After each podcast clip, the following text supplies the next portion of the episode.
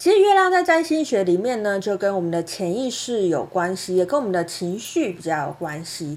那其实血月呢，也就是月全食呢，在呃身心灵的角度来看，它其实就是一个潜意识的大清理。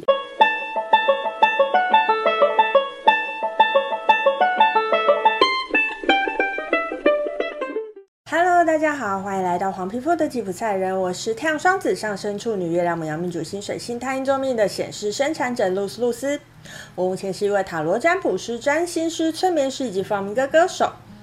我们通过了白狗波幅的十三天，接下来要进入蓝夜波幅的十三天哦。在白狗波幅里面，诶，有一天我们经历了一个很大的天文事件，就是我们的血月嘛。而且这次的血月呢，还盖住了天王星。好，那血月遮掩天王星这个星象呢，没有要在这边跟大家说明。那我想要跟大家特别提的是血月这个天文现象。血月其实就是月全食啦。其实月亮在占星学里面呢，就跟我们的潜意识有关系，也跟我们的情绪比较有关系。那其实血月呢，也就是月全食呢。在身心理的角度来看，它其实就是一个潜意识的大清理啦。呃，所以不知道大家在最近的这一段时间有什么样的感觉？在前一个白狗波符，不知道大家有什么样的感觉哈？因为刚好在白狗波符是一个呃充斥着想要爱的这样子的氛围，那又刚好有天象来触碰到我们这个情绪的最深处。诶，不知道大家有没有感觉到自己的情绪是比较容易受到波动的，而且那个情绪的来由可能会跟爱有关哦。好，不管如何，我们都已经顺利的通过了白狗波幅，接下来我们要进入蓝夜波幅的十三天了。那依照惯例呢，我要来跟大家分享一下，在前一张主我经历的蓝夜波幅，我经历了些什么。那在我开始讲之前呢，诶，不知道大家知不知道蓝夜波幅下一个波幅是谁？下一个波幅就是我们的黄战士波幅。好，黄战士波幅，诶，如果一直有在锁定我频道的朋友，不知道你有没有一些感觉？好，黄战士波幅呢，就是我第一支开始做的波幅影片的那一个波幅哈。所以我们要一起走进第三张左耳经历哈。好，那我就在想啦，诶，第二张左耳经历，我就是跟大家分享在第一张左耳经历我发生了什么事情。那在第三张左耳经历，我要做什么呢？嗯，不知道大家有没有什么特别想要听我分享的东西哈，都可以在下面留言让我知道。那我目前的想法是这样啦，虽然我们下一个波幅是黄战士波幅，可是我很想要把我们的频道调整成跟左耳经历是完全吻合，也就是说，我可能会继续做一下，哎，前一张左耳经历的这个波幅，我有哪一些感受以及经历了哪些事情，那一直到最后一个黄星星波幅之后。正式进入红龙波幅，也就是左耳经历的第一个波幅的时候呢，我才会开启一个新的循环。那不管是怎么样呢，大家如果有任何希望我在下一张左耳经历可以分享些什么内容的话，都欢迎大家在下面留言让我知道，那我就可以呃提供大家更多你所想要的讯息哦。好，那拉回我们这一集的主题，我们接下来要进入的是我们的蓝夜波幅的十三天了哈。第一个要跟大家分享的是，在前上座我经历的蓝夜波幅，我经历了非常多天的失眠。好，蓝夜波幅它是蓝色的夜晚嘛，所以其实可能你在晚上的时候，你的思绪会特别的多，而且会有特别多的想法在晚上跑出来。那在前一张左耳经历的蓝夜波幅里面呢，诶，我就是觉得我每天都有好多好多的想法跑出来，是因为想法太多，脑子停不下来的这种失眠哈。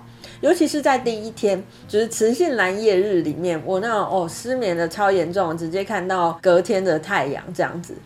好，不知道在这一张主的经历会不会这样子啦？那大家也可以去观察一下，诶，在接下来这十三天里面呢，诶，你有没有也跟我一样有失眠的状况哦？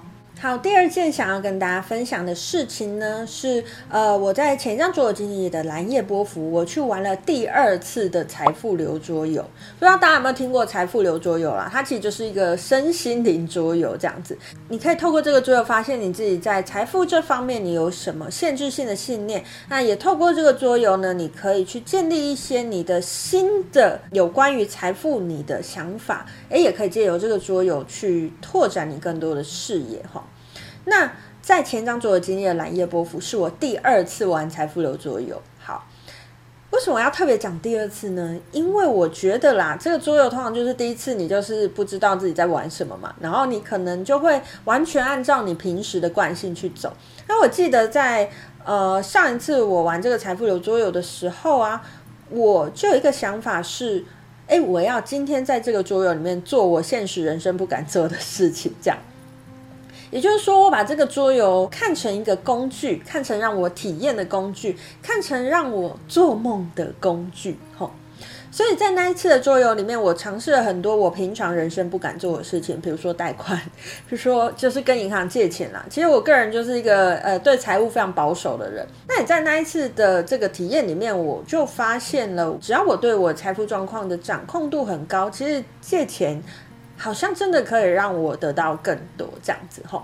我虽然在第二次玩财富流桌游，我依旧没有破关，可是呃，我最后结算总收入比我第一次玩就是增加了非常多。所以在第二次玩财富流桌游的时候，我就有一个感觉是，当我越来越开阔，没有那么多的恐惧，愿意去尝试一些新的事情的时候呢，诶，可能会对我的财富有正面的影响。那这个跟蓝夜有什么关系呢？蓝夜它其实跟梦想跟做梦很有关系哦。在我现实人生里面，我认为执行借钱这件事情就是一个做梦，就是它就是一个万丈深渊。诶，可是透过在玩这个财富流桌游，我就发现其实好像没有那么恐怖。我好像在那短短的一段时间里面。我把我的呃梦想实现了的这样子的感觉哈，虽然在那一次的游戏里面我并没有破关，可是我那一次游戏设定的目标本来就是体验不同的人生，所以某种程度上来讲也是一种梦想成真啦哈。好，下一件想跟大家分享的是呢，诶，在前一张桌游经历的蓝夜波幅里面，我去参加了一个朋友的桌游展。那我这位朋友呢，他是就是台湾原创桌游设计师，他是一个在台湾创作原创桌游的人。那他就是办了一个个人展览。那在开幕的那一天呢，他就有分享了一些他一路以来的心路历程。那我去参加了这一个他举办的这个活动呢。其实，在当天我是非常感动的，因为在他分享他成为桌游设计师的这个历程的时候，他其实经历过非常非常多次的挫败，但是他都在这一次一次的挫败里面去调整自己的方向，然后试图去往他的梦想更加迈进。我觉得受感动的最大的点是。第一，这个人非常真诚的认识自己，面对自己。第二，这是一个逐梦的过程。我觉得这种逐梦的故事总是非常的吸引我啦。诶，逐梦的故事，做梦这件事情，梦想这件事情，也跟我们的蓝夜很有关系。所以你也很有可能在蓝夜波幅的时候，去看到别人的一些逐梦故事啊，或者是梦想的故事啊，这都是很有可能在蓝夜波幅里面去发生的事情哦。好，最后呢，想要来跟大家分享的是，在前一张桌游经历的蓝夜波幅，有关于我的 YouTube 频道，我做了两件事情跟蓝夜很有关系。第一件事情呢，是我在我的影片下面安装了拍手键。好，如果大家不知道什么是拍手键，也可以去看我之前的这一支影片哈。其实这个拍手键就是一个化赞为赏的机制，你只要帮这个作者拍手，你不用付任何的钱，你只要注册一个账号帮。作者拍手的话，哎，作者就可以得到一些纤维的收入。这个机制呢，或者是说创造这个 Litecoin 的这个机构呢，它其实就最想推广的是创作有价这个观念。那我非常认同这个观念啦，所以我在前一张左右今天的蓝夜波符，我就放了拍手键在我的 YouTube 频道。这其实也是我迈向梦想的其中一步，因为我一直都觉得，嗯，如果我可以在我输出的过程当中，我就可以得到些微的回馈的话，多多少少都会是我的一个继续创作的动力嘛。所以喽，大家如果想要支持我的话呢，诶，也欢迎大家在下面帮我拍手，我都会把拍手的链接放在下面的说明栏，这样子哈。好，那第二件事情跟我 YouTube 频道有关系的事情，是在前一张左耳经历的呃蓝夜波幅里面呢，我制作了一支弗朗明哥无塔罗的解答影片。吼，这对我来讲是什么？对我来讲是一个我个人的整合。我的目前的工作就是两块，一块是命理类的，另外一块是弗朗明哥。那我们把弗朗明哥去结合了命理，做了一个新的占卜的尝试。那其实上一次的结果，我觉得成效是还不错啦。这一件事情对我来讲，它就是一个梦想的实践。梦想是什么呢？我的梦想就是把我所有的我自己全部整合在一起，全部整合成同一块，而不是它都只是像一块一块的拼图这样。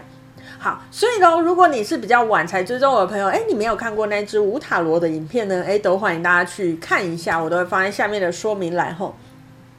好，那以上呢就是今天想要跟大家分享我在前一张卓尔经历的蓝夜波幅里面到底发生了什么样的事情。我觉得在蓝夜波幅，你一定会接触到很多跟梦想、跟做梦有关系的事情。那你能不能逐梦踏实呢？这就是看大家自己在蓝夜波符，你自己的选择喽。虽然我们有很多的想法会在蓝夜波符里面呃发生或者是出现，但是要不要把它实现出来呢？要不要只当梦想家不当实践家呢？我个人是认为啦，我们既然有梦想，我们就试着去做做看嘛。如果你现在没有力气，你只想要把它好好的写下来，我觉得也很好。所以千万不要让你的梦想只停留在你的脑海里哦。好，以上呢就是今天想跟大家分享的讯息。我是露丝露丝，我们下次见喽，拜拜。